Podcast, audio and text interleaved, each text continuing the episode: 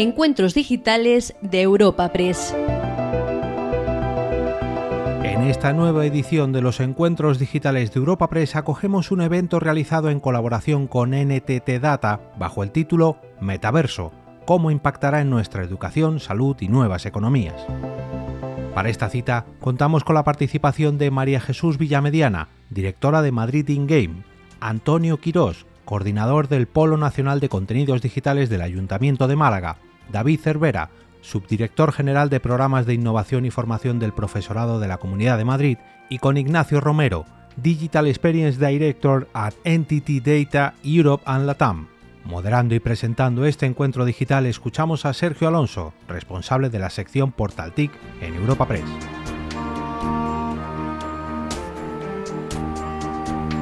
Buenos días a todos y bienvenidos a este coloquio que organiza Europa Press de la mano de NTT Data y en el que vamos a hablar de cómo el metaverso va a impactar en nuestra educación, sociedad y nuevas economías. El metaverso y las tecnologías disruptivas asociadas al mismo, como la realidad aumentada o la realidad virtual o mixta, están llamadas a marcar una época. Los expertos coinciden en que se trata del futuro de las conexiones digitales, algo así como una evolución del Internet actual. Y ya podemos ver sus primeras aplicaciones en sectores como el sanitario y el educativo. Según la consultora Gartner, en 2026, el 25% de la población consumirá al menos una hora al día en el metaverso. Sin embargo, su puesta en marcha está generando alguna duda debido a la gran inversión realizada y a priori la falta de resultados tangibles a corto plazo. Pero en cualquier caso, para hablar de ello y conocer de primera mano el trabajo que están llevando a cabo las empresas y la administración pública en torno al metaverso, hoy contamos con los siguientes ponentes que voy a pasar a presentar.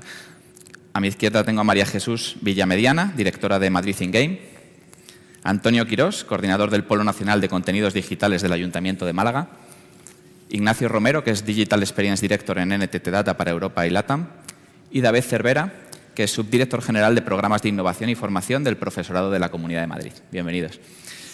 En primer lugar, voy a lanzar una pregunta común y os animo a que de manera breve pues, os presentéis y contéis eh, cómo estáis trabajando en torno al metaverso.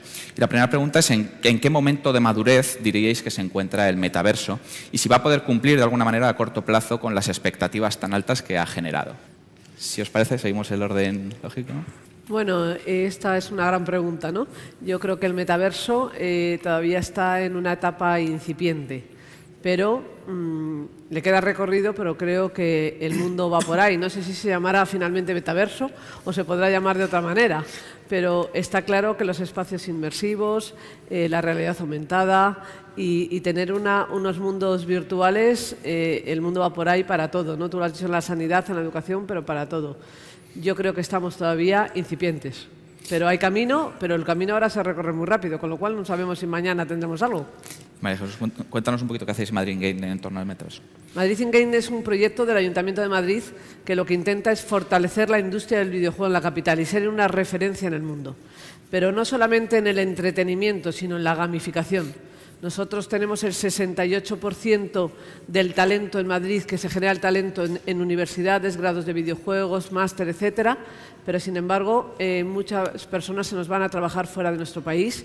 Queremos retener el talento eh, y hemos hecho dos iniciativas. Una, la creación de un clúster. Tenemos más de 70 empresas, muchas grandes corporaciones eh, que están en Madrid y que luchan por este ecosistema. Y dos, el campus del videojuego, en el cual estamos hoy ya mismo aquí. Tenemos tres pabellones en la Casa de Campo, donde tenemos una incubadora aceleradora de empresas, un eh, pabellón que dedicado a los eSport, hemos acabado ahora mismo las ligas municipales de eSport, y tercero, este pabellón donde estamos, que es, es para hacer eventos y el Museo del Videojuego. Buenos días, gracias por, por haberme invitado. Hombre, la pregunta del metaverso. Eh, tal vez deberíamos de, hacer, esa reflexión con el, con el chat GPT para seguir metiendo variables a la nueva, a la nueva evolución tecnológica que se, nos, que se nos viene encima, que además yo creo que queramos o no, va a venir. No es una cuestión de sí o no, sino cuándo, y parece ser que cuándo está empezando a hacer ya. Si hay datos que van diciendo por dónde vamos, eh, el sector tecnológico alrededor de, de, estos, de estos nuevos entornos que más está creciendo es la realidad extendida, está creciendo al 45%, 45% anual. Eh, eso te da pie eh, a entender a qué nivel de, velocidad y de adopción de, no sé si es metaverso, pero sí de entornos inmersivos y por entornos inmersivos que hasta probablemente hoy eh, esté muy relacionado con, con el gaming fundamentalmente, pero como decía María Jesús y como se puede ver, estamos entrando en entorno inmersivo sanidad, entorno inmersivo educación, entorno inmersivo eh, en general training, en el entorno deportivo se está funcionando muy bien, eh, habilidades, se puede aplicar prácticamente a cualquier cosa, sobre todo con la evolución tanto del hardware como del software, como de las capacidades de, cálculo. Eh, sea metaverso, sea DApps, sea Web3, sea el nombre que se le quiera poner, está claro que estamos ahora mismo en los albores de la, de la siguiente revolución tecnológica, industrial o como se le quiera llamar. Nosotros vengo de Málaga, vengo del Polo Nacional de Contenidos Digitales, que es un, proyecto del, Ayuntamiento de Málaga, que llevamos eh, trabajando en estos temas alrededor ya un, cierto tiempo, llevamos desde el 2017 trabajando en, en gaming, en eSport, en, realidad virtual, realidad extendida.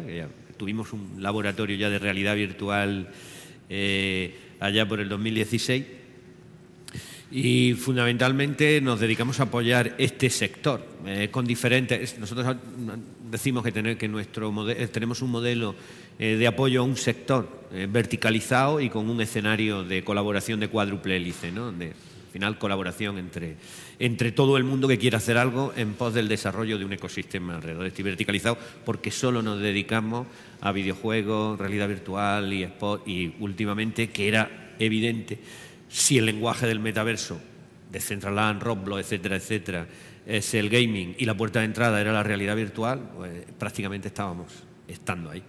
Bueno, pues respecto a la pregunta, yo alineados con María Jesús y con Antonio, o sea, yo creo que estamos en un momento muy muy inmaduro todavía, ¿no? De lo que, bueno, llamamos metaverso, que tampoco sabemos cómo se llamará en un futuro, si será metaverso, universo, eh, multiverso, ¿no? Al final hay muchas tecnologías relacionadas con lo que es la construcción del, de, lo que, de lo que ahora mismo llamamos eh, metaverso, ¿no? A mí me gusta compararlo también para, para la gente que nos escucha con, digamos que estamos como en el inicio de los años 90 con Internet, ¿vale? Eh, donde bueno, realmente nadie era capaz de saber lo que nos iba a traer Internet ¿no? en, esa, en esa década y posteriores décadas, ¿no? Eh, con la diferencia, y María Jesús creo que lo comentaba antes, de que ahora la velocidad es exponencial. La velocidad no es la misma que hace 30 eh, años, ¿no? Con lo cual, pues esto es algo que, que es real, que va a llegar y que además creo que nos va a cambiar un poco pues muchas formas de, a nivel de sociedad de cómo hacemos las cosas. ¿no? Me gusta también compararlo eh, mucho con la llegada del smartphone, por ejemplo. ¿no? Pues, pues igual, pues otro gran hito ¿no? Eh, que ha supuesto pues, pues otra revolución, pues comentaba Antonio, ¿no? como, como una revolución industrial, pues un poco la llegada del smartphone pasó, pasó lo mismo y ahora pues estamos en una ola donde hablamos de metaverso, hablamos de inteligencia artificial generativa, bueno, de blockchain también, bueno, pues hay ciertas tecnologías muy disruptivas que están llegando todas a la vez y que, y que juntas, si las juntamos en un, como piezas de puzzle, pues va a venir una disrupción bastante, bastante grande. ¿no? Eh, luego, bueno, pues en, cuanto a lo que hacemos, NTT Data es, es, una, es una consultora tecnológica, eh, somos de las 10 consultoras más grandes de, del mundo y justamente pues como con, ese ADN tecnológico que tenemos tenemos una serie de capacidades eh, a nivel de alrededor de innovación de este tipo de tecnologías ¿no? Eh, y una gran cantidad de proyectos y de referencias con, clientes y obviamente pues con mucho foco en, en, inteligencia artificial en toda la parte del dato en metaverso bueno pues todas estas tecnologías de, vanguardia que como digo pues están aquí y que, y que van a crecer y van a estar en nuestro día a día exponencialmente. Pues un placer lo primero estar aquí con vosotros y bueno, pues como me toca hablar el último, pues me podría repetir y corroborar cada una de las cosas que han dicho. Me voy a centrar un poquito más en la parte eh, de no solo qué es el metaverso, que habría que definirlo, sino el para qué. ¿no? Y, el, para qué en educación, que es un poco en, eh, la vinculación más directa que, tengo como profesor de tecnología y como bueno, pues actualmente gestionando la subdirección de programas de innovación y formación del profesorado. Eh, el para qué es y el para quién. ¿no? Eh, y entonces en ese, en ese sentido yo creo que pues, evidentemente el metaverso está por eh, todavía en ese proceso inmaduro en el que tiene que yo diría que madurar mucho más además en otros sectores para poder aterrizar en, educación de una manera pues más invasiva ¿no? o más en el día a día y, eh, y además en, qué partes de la educación, ¿no? porque eh, al final el proceso o el, o el, proyecto educativo pues va desde los cero años hasta que acaban bachillerato o FP para ir a la, a la universidad. Las primeras edades a, a, digamos de, de, primaria como de importante es meter ese metaverso, ¿no? cómo trabajar con, con la realidad virtual o no. Eh, hay pros y contras en, en, en, muchos aspectos, fundamentalmente también vinculados a las eh, tecnologías y al hardware que hay que, que, hay que emplear. Y donde realmente ahora mismo más eh, focalizado está, o al menos lo que estamos eh, desarrollando, es en algunas familias profesionales de FP, donde sí que bueno, pues esa, esa capacidad que tiene de, de, de, ser inmersivo y de experimentar con algo que puede ser más costoso y que no deja de ser casi un gaming, no deja de ser un juego, pero que, que, que ensayas y que aprendes, eh, en donde sí que tiene una gran potencialidad el metaverso. Pero, bueno, pues igual que llegó Internet y ha costado introducirlo, pues casi 30 años, y, que ya esté casi naturalizado y que estemos trabajando a fecha de hoy por, directrices de la Unión Europea en la competencia digital docente, eh, de manera, bueno, pues prácticamente todas las comunidades autónomas y todos los Estados eh, miembros, eh, porque todavía los docentes necesitan eh, saber qué hacer con la tecnología en el aula, pues, eh, bueno, pues ese grado de inmadurez del metaverso hasta que luego también vuelva a aterrizar al aula y podamos hacer que los docentes vean la parte práctica e imaginativa y creativa que esto va a permitir, bueno, pues estamos hablando de a lo mejor al menos una década a pesar de esa aceleración que ahora mismo las tecnologías nos, nos permiten. Bueno, y en este margen hablábamos justo antes de empezar el coloquio que casi todas las tecnologías han necesitado lo que se llama como la killer application, es decir, algo que que tú necesites esa tecnología para tu día a día. En el smartphone, por ejemplo, son aplicaciones como el, como el WhatsApp. ¿no? Eh, Antonio hablado del, del chat GPT, que a lo mejor podrá ser aplicado a las búsquedas o a determinadas cosas de nuestro día a día, sustituyendo a los buscadores actuales. ¿Qué creéis que puede ser esa aplicación que haga el metaverso fundamental? Si te parece, eh, Ignacio, tú que hablabas que, que, ves el metaverso como, como un nuevo smartphone, bueno, ¿qué, yo, ¿qué, necesita para que sí, sea masivo? Yo, es que más que hablar de aplicación, creo que, que tenemos que dar un paso atrás ¿no? y, y definir bien exactamente qué es el metaverso, qué va a ser el metaverso, ¿no? porque eh, bueno, antes comentábamos ¿no? las experiencias virtuales, la realidad virtual, eso sin duda es lo que tenemos en la mente ahora mismo como metaverso, pero es verdad que el metaverso va a ser, o el, futuro que se, que, se, que se, visualiza con lo que va a ser el metaverso, es al final cómo tu yo físico va a interactuar con cosas digitales. ¿no? Y esto pues, implica pues, una realidad aumentada, implica una realidad mixta, implica una realidad virtual. ¿no? Y sobre todo, por eso no, no, no, por no ir hacia la, a la killer application, application eh, hace falta un dispositivo que aúne también todas esas tecnologías. ¿no? Yo creo que todavía falta, falta ese dispositivo que primero tenga esa penetración en la sociedad, pues como tiene un smartphone, ¿no? que el 99,9% de las personas tiene un smartphone eh, y no todo el mundo tiene un, casco de gafas de realidad virtual, ¿no? Eh, esto no, no, está tan, no está tan masivo ahora, ¿no? De hecho, bueno, pues justamente que estamos en el, en el clúster de videojuego, ¿no? La, el, toda la parte de videojuegos siempre un poco es va a la vanguardia en cuanto al uso de este tipo de tecnologías y de dispositivos, ¿no? Pero es un colectivo, bueno, pues no, que no es representante de toda la sociedad, ¿no? Entonces, es importante hablar del dispositivo. ¿no? Falta la llegada de ese dispositivo que empiece a eh, socializar esta tecnología. ¿no?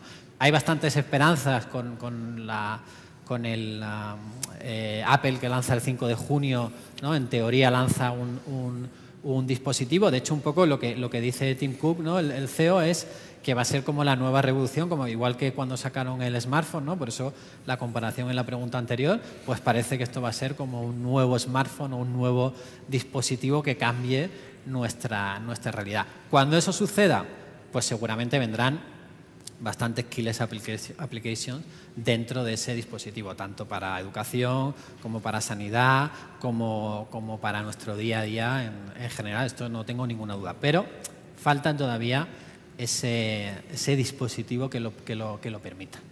No sé si por ilusiones querías comentar algo, pero además aprovecho para que creo que es interesante que, nos contéis algún ejemplo práctico en los que estáis viendo ya en los videojuegos, en la educación, mm. o cosas que vosotros veis en el día a día del metaverso en el que estáis mucho más involucrados, pues esos casos en los que ya en diferentes sectores se está empezando a aplicar y que pueden ser, digamos, una buena idea de cara al futuro o, algo esperanzador. vamos, yo creo que nosotros desde el sector público ¿no? hemos hecho eh, hace poco un estudio a nivel mundial, eh, efectivamente, qué casos de uso reales hay en el mundo en el tema del metaverso, ¿no? Y hemos estudiado pues, 60 ciudades y hemos visto qué cosas se están haciendo. Y es verdad que lo que tú dices es muy importante, porque aunque sea, haya ya casos de usos reales, si yo me tengo que tener unas gafas, me tengo que poner las gafas, me mareo, no sé qué, pues eso es un, quieras que no es una herramienta que, que, para, que para el, la evolución, ¿no? Pero desde la administración pública, ¿qué cosas vemos que pueden ser mm, ya directamente eh, aplicables, los gemelos digitales de las ciudades. Nosotros tenemos un, sistema en el Ayuntamiento de Madrid que se llama MIN, que eh, gestiona el inventario de toda la ciudad, que sabemos por dónde va un camión de basura, cuántos kilos lleva, cuántos tal, y esto se puede llevar rápidamente a un gemelo digital en un espacio inmersivo y servir para el nuevo desarrollo del, del Madrid futuro. ¿no? O sea, quiero decir que es una herramienta a utilizar en la gestión de las ciudades clarísimamente, para atención al ciudadano, pues son otras herramientas que ya se pueden aplicar y se están aplicando en algunos casos concretos, pero que pueden ser muchos más masivos. ¿no? O sea, son cuestiones reales donde a nivel masivo podríamos utilizarlas. En los temas de servicios sociales y, y, atención a mayores. Yo creo que es, ahí tenemos una aplicación muy, muy importante. Y estos dispositivos que, que tú hablabas que, saldrán al mercado tienen que ser fáciles. Tenemos que, que involucrar a, a, a, la tercera edad también desde el principio cuando estamos constituyendo y construyendo esos dispositivos, para que sean un medio de relación fácil. Fácil, porque si lo ponemos complicado no lo serán. Pero yo estoy segura que tal y como evoluciona todo, que no somos capaces de ver lo que mañana estará, estoy segura que seremos capaces de, desde los servicios públicos, que yo es lo que más conozco, pues prestar servicios a través de, toda esta tecnología. ¿no?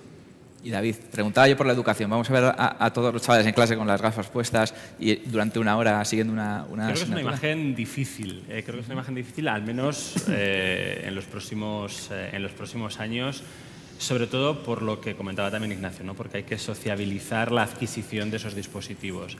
Eh, cuando hablamos de educación, eh, tened en cuenta que en la Comunidad de Madrid estamos hablando de cerca de 1.200.000 alumnos y más de 100.000 docentes.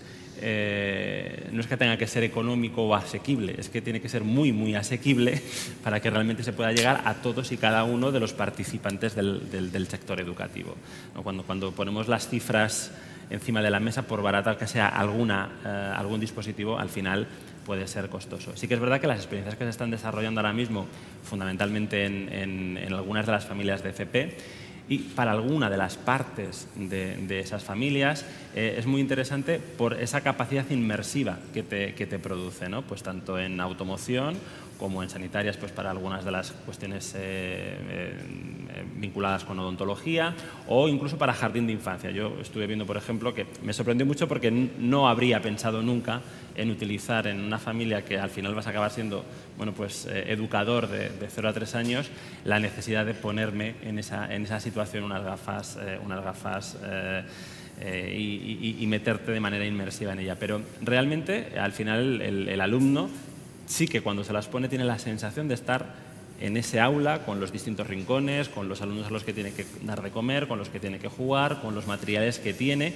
que muchas veces eh, cuando tienes esa experiencia de visitarla directamente, no tienes todos los recursos y también los tiempos para poder hacer esa visita a, distintos centros educativos. Con lo cual, al final es cuestión de ver eh, las, finalidades que tienen. En turismo, pues igual, de repente te transportan a una ciudad e interactúas incluso con los ciudadanos de incluso otras épocas, viendo cómo, pues, cómo iban vestidos o, viendo bueno, pues, lo que ocurría y acontecía en aquel momento. Pero si me permitís, eh, prácticamente de momento eh, sigue siendo un juego.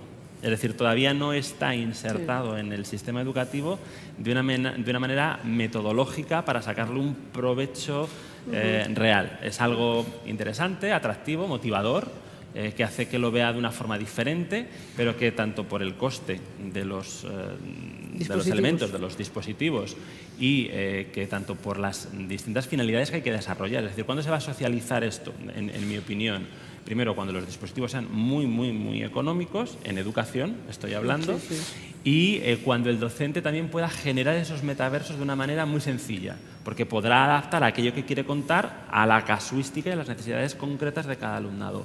Si no, eh, bueno, pues todavía mm, tendremos que hacer un recorrido muy, muy, muy acelerado en eso. Y, por acabar y concluir, yo sí que ya he asistido a algunos congresos en metaverso, en el sentido de que asistes de manera eh, presencial o virtual directamente, pero con, tu, con, tu, avatar y bueno, pues eh, te tomas incluso un café con, con tus compañeros de otras comunidades y, charlas y, discutes y como bueno, pues tienes esa sensación de estar ahí inmerso, pues eso es una forma diferente de, de hacer las cosas. Pero también le falta todavía evolucionar para que realmente, digamos, eh, sea un, elemento en el que, más allá de estar pasando el rato, eh, realmente lo interioricemos también como, eh, como un potencial de aprendizaje y de colaboración en, el intercambio de experiencias. Antonio, tú, comentabas antes, ¿vale? porque está claro que por lo que estamos hablando, la tecnología avanza, es, es un futuro que todos veis factible, sin embargo, pues todavía hay, dudas en cuanto a cuándo va a ser la aplicación masiva. ¿no? Pero tú comentabas hace poco que el crecimiento es exponencial, sobre todo en, el caso de, las experiencias de de realidad extendida, ¿no? que ha crecido un 45% de año a año. ¿Qué otros datos para los escépticos puedes tener o, qué experiencias puedes dar que, hagan decir, bueno, esto, esto es, puede tardar más o menos, pero está aquí? Debemos de tener eh, perspectiva. ¿no? En, en 1960 y algo, el presidente de IBM, eh, dijo que el mercado mundial de ordenadores se reduciría a dos o tres. No millones, dos o tres. Lo dijo el presidente de IBM. Desde su punto de vista, eh, ahora hay 3.500 millones de smartphones que son más potentes que los ordenadores los que pensaba el señor presidente de IBM. Bueno, en 1983 yo tenía un profesor que me prohibía usar la calculadora para calcular seno y coseno. Todas las administraciones públicas están invirtiendo en, electrónica porque se nos viene encima. Eh, de los metaversos o de las aplicaciones relativas con esto, eh, de mayor uso, estamos de Centraland, eh, Roblox, Fortnite, son niños. Sí. pues luego ¿cómo los alimentamos? Ya están ahí. O sea, nosotros podemos ir a un congreso y vamos y nos ponemos la gafa de realidad virtual y son, en algunos casos, es un peñazo. Ojo, que en 1982 ya había gafas de realidad virtual. Sí, sí. Eh, o sea, y se podía jugar con Mario Bro al tenis por ejemplo. Luego te da un ataque epiléptico, es cierto. Hoy no. Eh, eso, si alguien se la ha puesto, eh, pues es horroroso. yo tenía la suerte de ponérmela, ¿no? A ver, en, el tema del, desarrollo de dispositivos, uno nunca sabe tampoco que si es antes el huevo o la gallina, porque necesita generar demanda para luego generar producción, o produzco y luego genero demanda. Y luego hablamos de calidad sí o calidad no. Yo no creo que, eh, ya lo hemos nombrado aquí, eh, determinados smartphones de, de alguna marca de fruta mordida sean mejores que lo único que han conseguido es un marketing devocional. Tienen devoto a una máquina, a lo mejor ahora esta familia de la, fruta mordida eh, saca un dispositivo que no es ni mejor que lo que puedan tener los asiáticos, ni mejor que lo que pueda tener eh, eh, los meta, y la gente lo, aborda de, de, manera masiva. Tenemos que tener la perspectiva, no desde nuestro punto de vista, un poco más, eh, no voy a decir involucionista, pero actual, tenemos, vemos lo que vemos.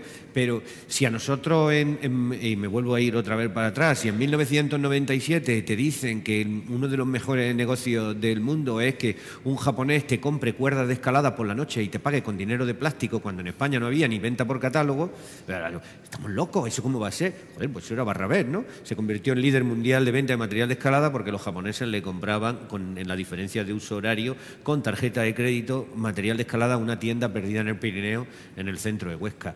Eso sí que es raro, no lo que tenemos ahora. El dispositivo, es verdad, todavía es un peñazo, pero va, pero va con los crecimientos que tiene y con la evolución. Y luego sobre pero el dispositivo al final tiene que soportar aplicativos y los aplicativos se están desarrollando. Nosotros tenemos allí en el polo eh, eh, el proyecto de evolución que, nos, que estamos yendo hacia estas cosas, lo que es una incubadora de alta tecnología en metaverso.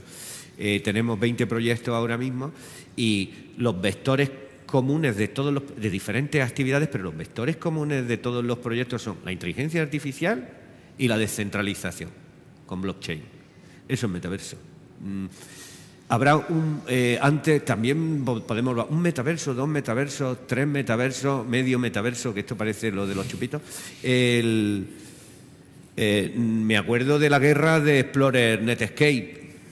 Bueno, el monopolio, no, va a haber uno, va a haber dos, va a haber tres. Ya no nos planteamos si ahora, ahora ya nos metemos con el chat GPT, no nos metemos con el buscador de Google, pero existió Altavista.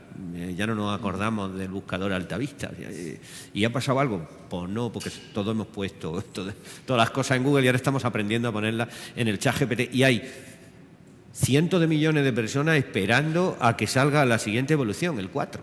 O sea, bueno, pues esos cientos de millones de personas eh, eh, son, ya no podemos llamarlos ni siquiera early adopter, que van a querer consumir estas cosas.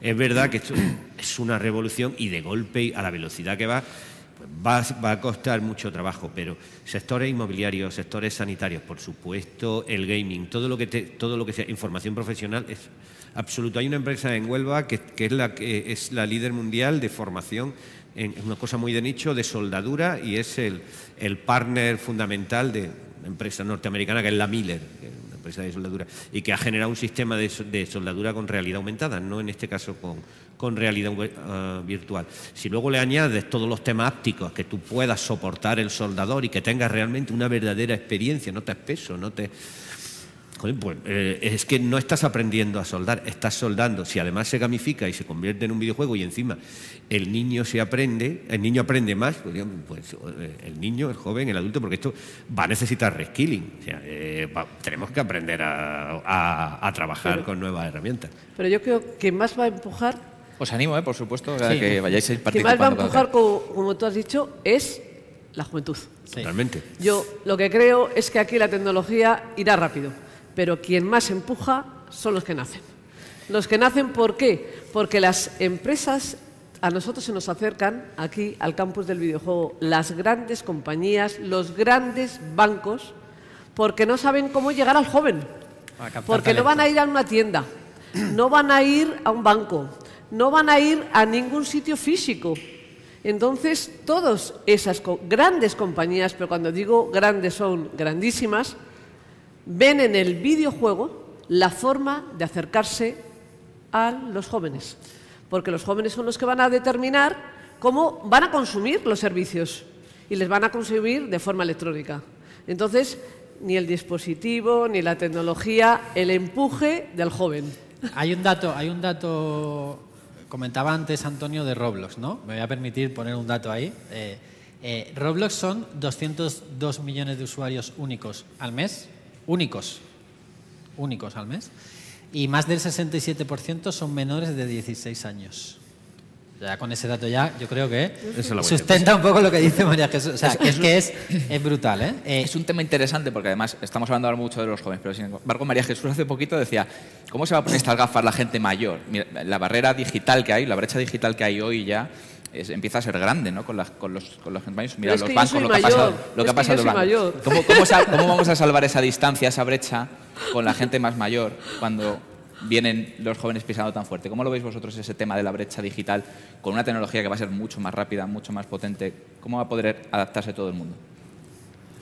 la brecha digital existe y ha existido y seguirá existiendo. Es decir, cada vez que aparece algo nuevo, por muy digital que tú consideres que eres, pues al final dices, ¿dónde hago? ¿Qué hago? ¿Qué tengo que hacer? las reglas del juego las tienes que aprender. Es verdad que cuanto más mayores nos vamos haciendo, pues más dificultades tenemos para eh, tener nuevas iniciativas, ¿no? Eh, cosa que con los pequeños pues no ocurre. Ellos eh, pues les das herramientas y tocan, juegan y aprenden, pues muchas veces no porque sepan ni sean early adopters, sino porque no tienen miedo a, cacharrear. ¿no? cuando vas adquiriendo edad, pues posiblemente tienes como más eh, cuidado, sobre todo si ya los dispositivos son más caros, pues ya también sabes lo que te ha costado y aquello eh, se, complica.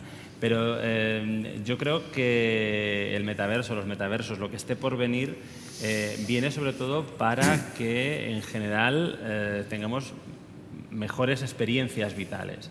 Y en ese sentido yo creo que es algo que tenemos que conseguir también que para los mayores esté disponible pues, para generar bueno, pues muchísimas circunstancias que de otra manera pues posiblemente no podrían, no podrían tener y que además tengan bueno, pues esa capacidad de hablar con gente cuando están en soledad, de viajar cuando bueno, pues no pueden viajar eh, y de multitud de otras experiencias que posiblemente ahora no somos capaces de imaginar, pero que cuando nos ponemos a trabajar y nos ponemos a pensar, eh, bueno, pues hay nichos, hay nichos por, por descubrir. ¿no? Entonces yo creo que eh, a los jóvenes tenemos que cogerles el empuje para que no se paren y además tenemos que ser lo suficientemente creativos y rápidos para ir adaptando lo que vaya surgiendo a, las a los distintos perfiles de, de, la sociedad, ¿no? porque está ahí, o sea, es que es, es, algo que no va a parar. No sabemos muy bien cómo va a ir evolucionando, eh, pero, pero está ahí. Pero está tan ahí que eh, la semana pasada hablaba con una traumatóloga que había operado por la mañana con unas gafas, porque el ángulo de la rodilla, no sé qué le pasaba, que no lo veía bien sobre un plano, y las gafas, sin embargo, le dejaban operar tranquilamente porque me decía, mientras me desplazo al ordenador, no me da tiempo a poner el bisturí. Y sin embargo, con la gafa soy capaz de mm, mm, tener el detalle que necesito. ¿no? Entonces, y esto era la semana pasada como estaban operando. O sea, ya no es que estén ahí, es que se vienen haciendo las cosas. Sin eh, estandarización, sin interoperabilidad, sin, todas estas sin el, dispositivo quizás más idóneo, pero se están haciendo. Quizás la evolución va a venir justo cuando se consiga encontrar ese estándar en el que todos quieran, eh, digamos, eh, porque se haya adoptado de, manera tan globalizada que al final toda la inteligencia que tengamos, toda la inteligencia humana, ya no la del, del chat GPT, se ponga a, generar innovación en base a eso. ¿no? Y quizás todavía estamos en ese, en ese proceso prematuro ¿no? de, tener ese estándar. Habrá un estándar europeo, un estándar chino y un estándar norteamericano, y esa es la realidad en el mundo en el que vivimos. Viene siendo la habitual. y con respecto a los mayores, probablemente sea la, en general la gran asignatura pendiente porque, y bueno, ahí están las noticias que los mayores no, estén, o por lo menos un grupo muy grande, no está pidiendo tecnología, está pidiendo atención personalizada, es que a lo mejor la experiencia debe de ser para la atención, no para el mayor. Que la atención personalizada al mayor vaya en eh, desde realidad aumentada, no desde, desde realidad virtual, porque podemos, eh, por no sé si empeorar, pero hacerlo mucho más complejo. Pero si al mayor se le pone la realidad aumentada, que todavía esos dispositivos sí que necesitan un poco más de desarrollo, donde tengamos una sobrealimentación y que el mayor no lo tenga que usar, pero que sea la teleasistencia, con una casi telepresencia, eh, que con ese tipo de dispositivos puedas ayudar al mayor a guiarlo y a dirigirlo, mm, probablemente por ahí vaya. Y el acompañamiento. El acompañamiento yo creo que es muy importante. Al final, si, os fijáis, hablamos siempre del caso de uso, ¿no? Porque al final la tecnología va a llegar, está aquí. Bueno, contaba María Jesús lo de la traumatóloga, la tecnología está. Está. Eh, mm, bueno, pues habrá que perfeccionarla, habrá que economizarla, eh, tendrá que ser más escalable, ¿no? Pero al final hablamos del caso de uso, ¿no? Eh, volviendo a lo que decíamos de los jóvenes de Roblox, etcétera, eh, nosotros, por ejemplo, en ETT Data hemos montado un, lo que llamamos un metaverso corporativo, donde la gente de nueva incorporación, de nueva contratación, pues somos una empresa con una media edad bastante joven, los introducimos en ese metaverso corporativo para que aprendan los valores de la compañía, eh, generen dinámicas con otras personas de la oficina, etcétera, ¿no? Y y, la, y el feedback un poco que nos da es, eh, claro, que esperaban, o sea, que, que, que, que, para ellos es algo como normal, ¿no? Por, Claro. Porque, claro, unen el, un mundo virtual, una experiencia diferente, con un tema de gaming y tal, para ellos es totalmente, bueno, pues eh, es que ya, ya juego a Roblox, ya hago Minecraft, ya me pongo las gafas de, de, de- de una empresa de videojuegos.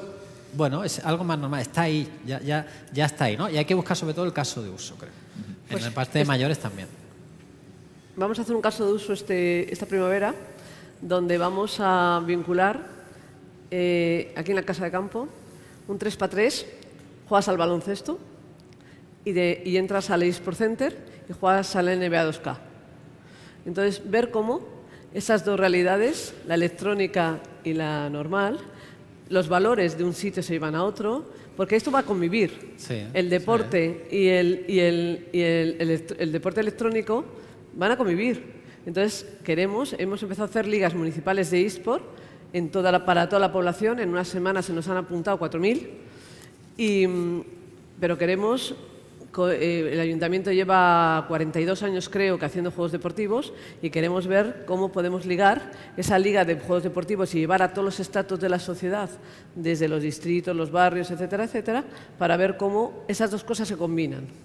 Porque yo creo que la vida va a ser mm, físico-virtual. Sí, y- y antes lo comentábamos, sí, sí, justo, perdón. ¿eh?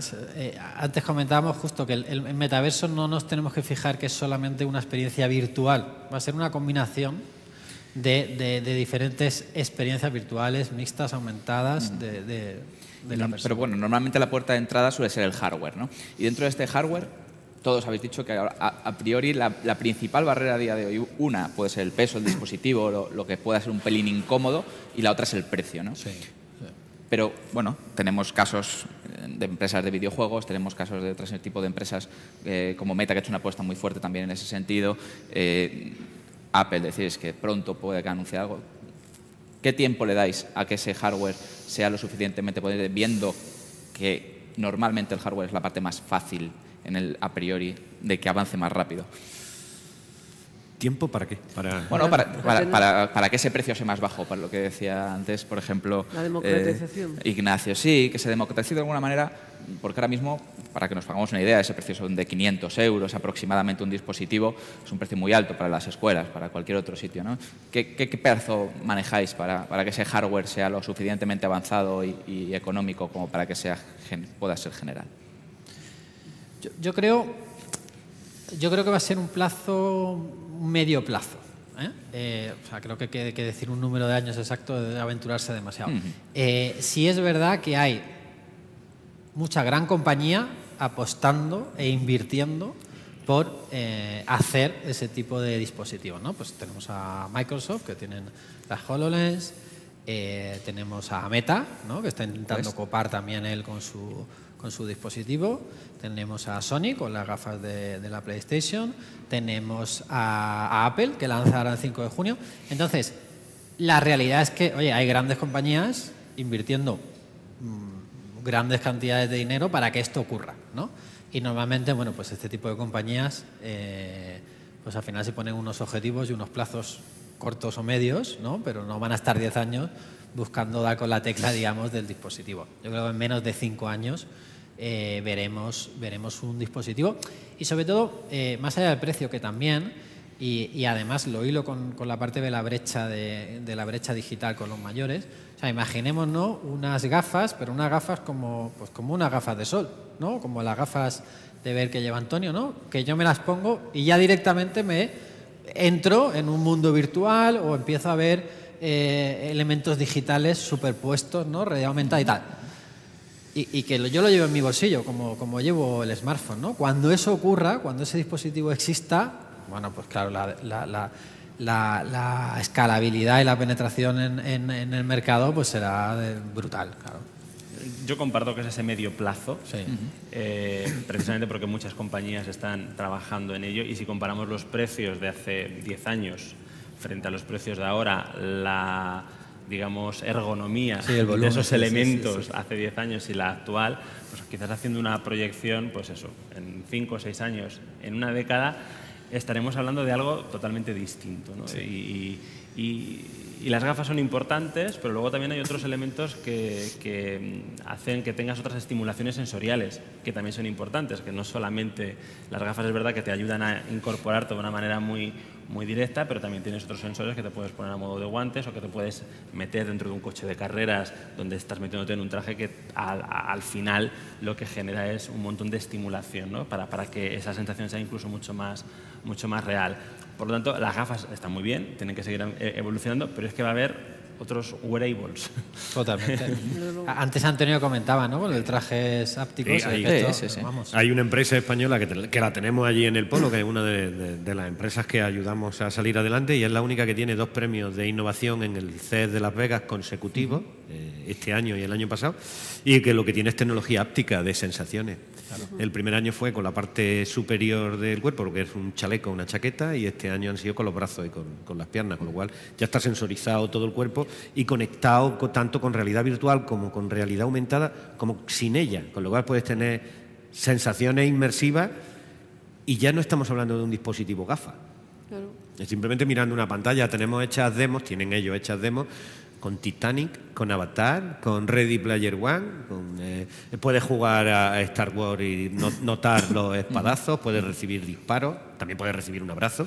No todo es eh, lo que se pueda programar. Y no estamos hablando de vibraciones, estamos hablando de sensaciones reales, que se siente la evolución. más o menos digamos que hay un consenso en que la tecnología está ahí, es decir, tardará un poco más o menos, pero que está, evolucionando a una manera muy Yo pienso que menos de cinco años, que se va a producir una aceleración muy rápida. Yo también pienso que menos de cinco años. A mí cinco años me parece inmenso. En esta... En esta, yo, creo que ha sido muy prudente, por no mojarse. Claro, claro, yo también. Estoy con Antonio. Bueno, pero más, más allá de la prudencia, vale, tenemos el... Si Apple se juega una carta importante... Sí, se la va a jugar, ¿eh? y parece que se la va a jugar seguro que, eh, seguro que Pico, Pico tiene ya un dispositivo esperando a, que, a ver qué es lo que hace Apple. Y sacará o no sacará, pero es que... Huawei creo que va a ir por ahí, Samsung va a ir por ahí, eh, Meta va a ir por ahí. Es que va a producirse una escalada. Y es que yo creo que en Navidad vamos a ver una segunda generación de dispositivos. el lanzamiento, vamos a verlo seguro con seguro con, con Apple. y seguro con PlayStation. Porque las PlayStation VR pues ya son un producto de seis años. ¿eh? Entonces, teniendo este, teniendo este hardware, ahora vamos un poco a lo que hay detrás, ¿no? a la parte del software, aparte de dónde va a estar ese metaverso, si es que se llama metaverso, como decís, dónde se va a alojar. Evidentemente, cuando hay una carrera de este, de este tipo, también hay un negocio detrás. ¿no? Y todas las empresas pues, quieren que el metaverso se cree en su parte del metaverso. ¿Cómo, se puede, cómo, cómo, puede convivir esto? ¿Va a haber muchos pequeños metaversos? ¿Va a haber uno grande en el que todos se integren? ¿Cómo se puede regular de alguna manera ese tema tan complejo? A, mí me, gusta explicarlo volviendo otra vez a, lo que hemos vivido con, los smartphones, por ejemplo. ¿no? Eh, por, hacer la comparativa y que, la gente lo entienda también. Al final, ¿qué ha pasado con, eh, el smartphone? ¿no? Oye, pues hay dos... Eh, hay un gran fabricante ¿no? que pone el hardware y que pone el software, ¿no? Y luego hay multitud de fabricantes y otro que pone lo que es el software. ¿no? Todos sabemos quiénes, quiénes son. ¿no? Eh, un poco con, el tema del metaverso, es verdad que, lo, y lo comentaba Diz antes, no es solo un tema de gafas, hay más wearables, ¿no? Esto lo hace más complicado el, monopolizar en uno o en dos, yo creo, ¿no? Pero al final, por ejemplo, eh, lo que está haciendo Meta, ¿no? O sea, Meta está dando ese paso de, oye, yo pongo el dispositivo y pongo el software, pongo la entrada, digamos, o pongo la puerta de entrada a mi metaverso y, que ahí ocurran cosas, ¿no? Y la gente genere contenido, cuelgue contenido, etcétera, ¿no? Eh, que haya solo un metaverso es algo eh, que debería de ocurrir, ¿no? Como hay un solo Internet, ¿no? Pero antes, no sé si era Antonio María Jesús, hablaba de los estándares, no hay estándares ahora mismo, no, hay, no hay una eh, regulación detrás tampoco, ¿no? Entonces, yo creo que es difícil, ahí sí que lo veo un medio largo plazo, ¿no? De que haya solo un metaverso donde haya eh, en mil mundos virtuales interconectados y tal. Y de hecho, bueno, Antonio hablaba, ¿no? De blockchain, descentralización, pues son tecnologías que son la base también de ese metaverso único, que tienen que seguir madurando y, que conforme sigan madurando, pues madurará lo que es el concepto, la idea de un solo metaverso. Yo creo que a día de hoy vamos a vivir eh, multis, multisversos, ¿no? O diferentes eh, mundos virtuales. Eh, y en el futuro yo espero y deseo que haya un estándar, que haya una regulación, súper importante también, creo que tiene que haber una regulación, eh, una regulación europea en nuestro caso, que, que, regule, ¿no? que se hace en el metaverso, cómo se hace, cómo se construye, etcétera. Yo creo que esto es fundamental para que surja ese único, ese único metaverso. Sobre todo para que podamos tener compañías europeas que sean las que operen en esta, en esta nueva evolución de, de, Internet y que no sean eh, eh compañías a la derecha o a la izquierda del globo eh, de Terra, que no nos quedamos pinzados por las dos grandes potencias que están ahora mismo peleando por esto. No, precisamente, ya para, ir cerrando el, coloquio, sí que me gustaría preguntaros por el papel de España en este sentido. Decía María Jesús, eh, eh, lo difícil que a veces es retener talento, ¿no? que comentabas tú eh, con, el centro que tenéis. ¿qué, papel puede jugar España, las empresas españolas, en este nuevo potencial metaverso? Bueno, yo primero quiero un poco terminar con lo que tú estabas diciendo, que el tema de la regulación, ya se está trabajando en la regulación. Sí, o sea, la agencia tributaria está viendo cómo va a tributar un avatar, o cómo son las eh, transferencias económicas en el metaverso. O sea, en esto ya está la agencia tributaria o la CNMV, que está por aquí también, eh, nos dice la regulación que están pensando. O sea, ya en esto se está bastante avanzado y hay gente que trabaja mucho en ello, aunque nosotros no, estemos no sea nuestro día a día. ¿no? Pero yo creo que España eh, es, un, es, un, país mm, con muchísimo talento y, yo creo que tiene skills para poder estar ahí y debe, y debe estar ahí. O sea, yo creo que mm, tenemos que apostar por industrias que sean de futuro, y esta desde luego lo es. Y trabajar en ese espacio de estandarización, en ese espacio de, hacer normativa o de, lo que, o de lo que haya que hacer, yo creo que tiene que estar ahí, porque nuestros jóvenes creo que se lo merecen, están estudiando para ello, porque se elige muchísimo las carreras universitarias de temas relacionados con la tecnología y con la gamificación y desde las administraciones públicas tenemos que hacer todo lo posible por estar en ese camino. Y aquí estamos tres administraciones públicas. Y, yo creo que mm, si estamos aquí tres administraciones públicas será porque algo nos interesa, ¿no? Porque si no, no, estaríamos hablando de esto. O estamos muy mal entonces. o, estamos, muy mal de la cabeza. Cuéntanos, en tu caso, en caso de Málaga, por ejemplo, que también es un hub tecnológico importante. Llevamos en esto desde, ya podemos decir casi de toda la vida, pero curiosamente con estas cosas, el, el Polo Nacional de Contenido Digital se inaugura el 6 de junio del 17, ¿no? Vamos ya viendo estas cosas. Pero a nivel de... Mm, eh, y nosotros, y María Jesús lo sabemos, colaborado con ella cuando nos lo ha pedido, porque entendemos que esto tiene que crecer en todo el contexto nacional. no podemos estar solos. O sea, cuando nosotros estábamos en el 2017 solos con estas cosas, pues, pues era un poco triste. O sea, y además decía, oh, mira los frikis de Málaga. Sí, sí, pero fíjate ahora. Eh, pero creo que debemos que como sociedad moderna del siglo XXI, como, como país eh, moderno, deberíamos de, mirar esto con mucho cuidado y con mucha atención y recordar también cuáles son nuestras potencialidades que algunas veces no han lastrado, pero es posible que en este contexto sea todo lo contrario. Y voy a irme muy lejos. O sea, eh, después del siglo de oro nos mata la revolución industrial.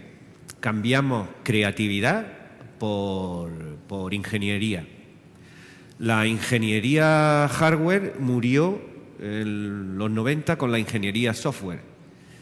Y la ingeniería software está muriendo por la creatividad.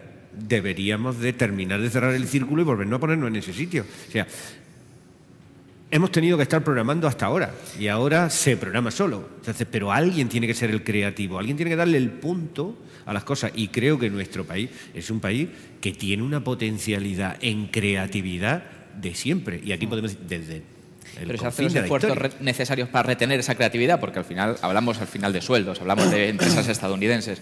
¿Cómo podemos trabajar ahí también para que quien estudie aquí, quien se forme aquí, pues se quede en España? Pues también generando negocio. O sea, yo creo que hay que generar negocio, porque solo la creatividad no vale. Tiene que ser una creatividad orientada a negocio. Sí. Yo creo que es, es uno de nuestros hándicaps. Totalmente. O sea, nosotros ahora mismo acaban de entrar en, en una aceleradora incubadora que hemos montado 30 empresas. Y algunas tienen un largo recorrido, pero tienen que tener eh, la visualización de la competitividad, del negocio. No vale solo con la creatividad. Donde cuando hemos seleccionado las empresas hemos dado mucho más peso al equipo que a la idea. Porque con una idea lo generas una empresa. O sea, y yo creo que es donde tenemos que poner el foco. Yo, yo creo que, que, España, bueno, totalmente de acuerdo con lo que decía Antonio María Jesús, ¿eh? o sea, que yo creo que tenemos el talento. Tenemos un factor diferencial que es la creatividad. De hecho, si, si nos comparamos con otros países de Europa, yo creo que nuestra creatividad es. Por supuesto. Eh, eh, que si vale para agredirnos, tiene que valer, tiene que valer para potenciarnos. ¿Vale? Claro. Eh, y creo que, bueno, desde la empresa privada tenemos que justamente pues, pues, fomentar fomentar al, el talento joven ¿no? y darle esa oportunidad, porque al final somos también quien, quien genera ese, ese, negocio. Y creo que desde la administración pública, y aquí hay dos claros ejemplos con Madrid y con Málaga, ¿no? pues crear esos entornos que ayuden a que, ayude a que el talento se quede. ¿no? Y luego, hilando un poco con, con la responsabilidad de David, eh, también desde la educación, yo creo que desde la educación tenemos que insertar esa semilla al, al alumnado ¿no? de, de de, que, tiene el talento, ¿no? pero insertar esa semilla de emprendimiento, de nuevas tecnologías y de, oye, de, montar algo ¿no? relacionado con, con, todo este tipo de... por alusiones ya para cerrar. De no, eh, os, he dejado hablar, luego iba a rematar yo con, con educación. Eh, realmente el futuro de España son nuestros alumnos, que están ahí ahora mismo, están ahí en esa incubadora, que son los centros educativos, están potenciando su creatividad, su emprendimiento y eh, lo que hacemos al menos en, la Comunidad de Madrid es intentar sacar adelante no solamente sus contenidos y sus conocimientos en matemáticas, historia o inglés, sino eh, a través de proyectos que tengan capacidad de trabajar en equipo, de esas competencias blandas que son tan necesarias para montar equipos que desarrollan ideas y que son capaces de generar negocio y empresa y, lo hacemos incluso desde los más pequeñines. Ya con tres eh, años, de tres a cinco años, tenemos en, muchos centros educativos eh, experiencias de eh, pensamiento computacional con los niños, con la robótica desconectada, que puede parecer que es algo como tremendamente, en fin, mm, cibernético, pero la realidad es que les estás les estás diciendo estructura mental de cómo pensar, de cómo hacer acciones, de cómo hacer esas actividades, que es realmente el lenguaje que utilizan las, eh, máquinas.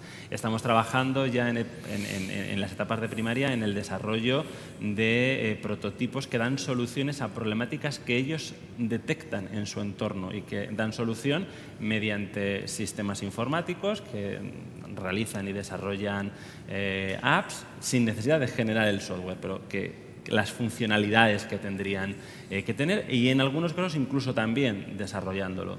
Estamos introduciendo programas y proyectos en donde la inteligencia artificial con Watson eh, va al cole o con otros eh, elementos. Em, los alumnos están trabajando ya directamente en todo esto, pero sobre todo están trabajando en lo que estabais diciendo, es decir, en, ese camino hacia el emprendimiento con el programa Este en Madrid, en el que hay más de 103 eh, centros educativos en la Comunidad de Madrid, dan solución a un problema, lo presentan, lo tienen que comunicar, eh, tienen que contar cómo han llegado a esa solución con todos sus errores. La semana que viene nos vamos con más de 60 equipos a lanzar un cohete que han diseñado en impresoras 3D en una lata, CANSAT, donde meten dispositivos electrónicos que lanzamos al espacio y que con una antena recogen la señal para medir la presión, la temperatura, la humedad y otros proyectos que individualmente cada equipo tiene que meter ahí, que luego tienen que pasar por un tribunal, un jurado que eh, evalúa no solamente el proceso de construcción, sino todo el análisis de datos de recogida de información, incluso en la frustración de que no haya funcionado, que ocurre, pero que eso también les retroalimenta para generar nuevas, eh, nuevas iniciativas. Con lo cual, el sistema educativo, muchas veces tenemos en, el iris ¿no? ese recuerdo de las matemáticas, los eh, quebrados, eh, el dibujo técnico, que sigue estando, pero en realidad digamos que ha cambiado sustancialmente precisamente para intentar formar a ese ciudadano del futuro. Bueno, pues de, verdad espero que esa, esa, creatividad, ese emprendimiento nos pueda ayudar para de alguna manera que España esté, si no liderando, por lo menos muy metida dentro de todo este mundo del metaverso. Os agradezco a los cuatro pues, vuestra presencia. Ya nos hemos quedado justos de tiempo, pero creo que ha sido un debate muy interesante. Hemos aprendido del metaverso y, bueno, esto es todo. Muchas gracias y buen día. Despedimos esta edición de los encuentros digitales de Europa Press invitando a todos nuestros oyentes a descubrir el resto de episodios de este podcast, así como los del resto de programas de nuestra red a través de europapress.es barra podcast. Recuerda que todos ellos están disponibles en las principales plataformas de podcasting.